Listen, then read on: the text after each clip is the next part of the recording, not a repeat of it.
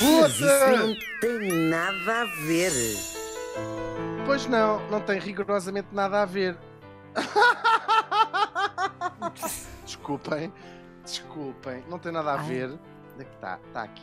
Ah, tá Ah. bem, ok. Está Guarda. procura. Não foi para reciclagem, pois não. Não. Ainda Ora, não. hoje vamos continuar a falar de teorias da conspiração. Como temos visto, grande parte das teorias tem origem em coisas completamente absurdas, geralmente numa disfunção entre a hipófise e o hipotálamo de quem as veicula.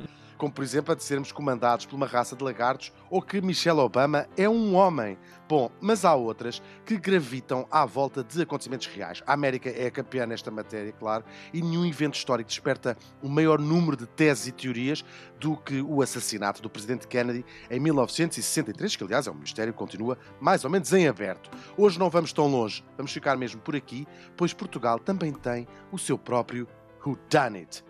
Vamos lá. Uh, Vamos até à noite de 4 de dezembro de 1980 e um avião Cessna de Espanha sem camarate, pouco depois de levantar voo. Morre toda a gente a bordo.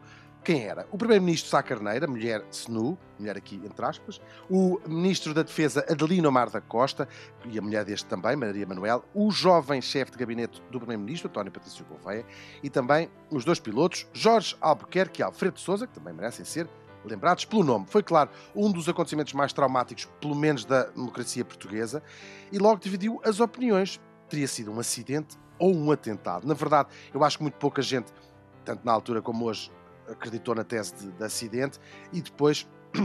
As múltiplas teorias estão de facto do lado do atentado. Quem teria interesse e vontade de matar o Primeiro-Ministro. Para além dos inúmeros livros que já se escreveram sobre o assunto, isto foi também sendo discutido regularmente ao mais alto nível em nada mais, nada menos do que 10 comissões parlamentares. 10 comissões parlamentares e, como diriam os comentadores de Facebook, o contribuinte a pagar. Bom, a investigação foi logo de facto uma embrulhada desde o início, o que também não ajudou uh, à festa, não é? A primeira comissão dá logo o verdito da sabotagem do avião e a última, e pensa-se que definitiva, a décima, põe fim às dúvidas. Tratou-se de um atentado com uma bomba e fala também do assassinato de testemunhas centrais. Mas falta a parte principal que é quem é que mandou este atentado. São inúmeros os nomes que já se viram envolvidos e não vou alimentar, claro, aqui essas teorias, mas vão desde do presidente Yanes, o, o, o avião onde tinha um, o Sá Carneiro ia participar na campanha do rival do, do presidente Yanes, o general Soares Carneiro. Aliás, quem cresceu nos anos uh, 80, uh, pelo menos em Lisboa, lembra-se de ler nas paredes. Yanes matou Sá. Eu lembro-me de ler isto nas ah, paredes. sim, sim! Mítico. É um mítico Yanes matou Sá. O ar-condicionado mata as pessoas, isso já seria um pouco mais tarde, sim, mas também sim. me lembro. Estrada do Benfica.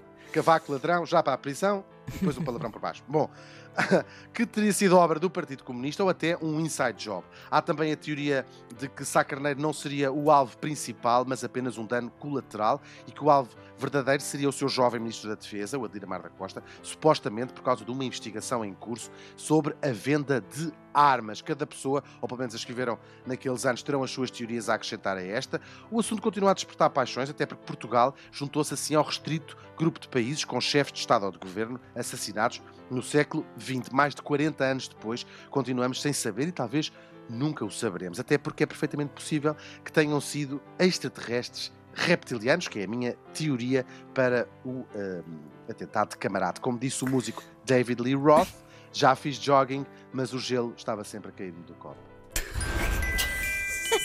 Mas isso não tem nada a ver. Que maravilhosa viagem nesta conspiração à não la desfazendo. Tuga, não desfazendo, claro, não derretendo.